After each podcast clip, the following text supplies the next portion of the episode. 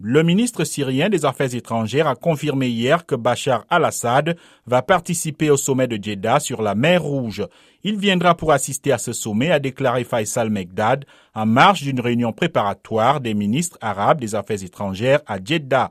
L'invitation adressée à Bachar al-Assad la semaine dernière est une manifestation du poids diplomatique de l'Arabie saoudite qui a plaidé pour la réhabilitation de Damas et cherche à peser sur les conflits de la région. La Ligue arabe a réintégré le 7 mai le régime syrien qui en avait été exclu fin 2011 après la répression d'un soulèvement populaire qui avait dégénéré en guerre.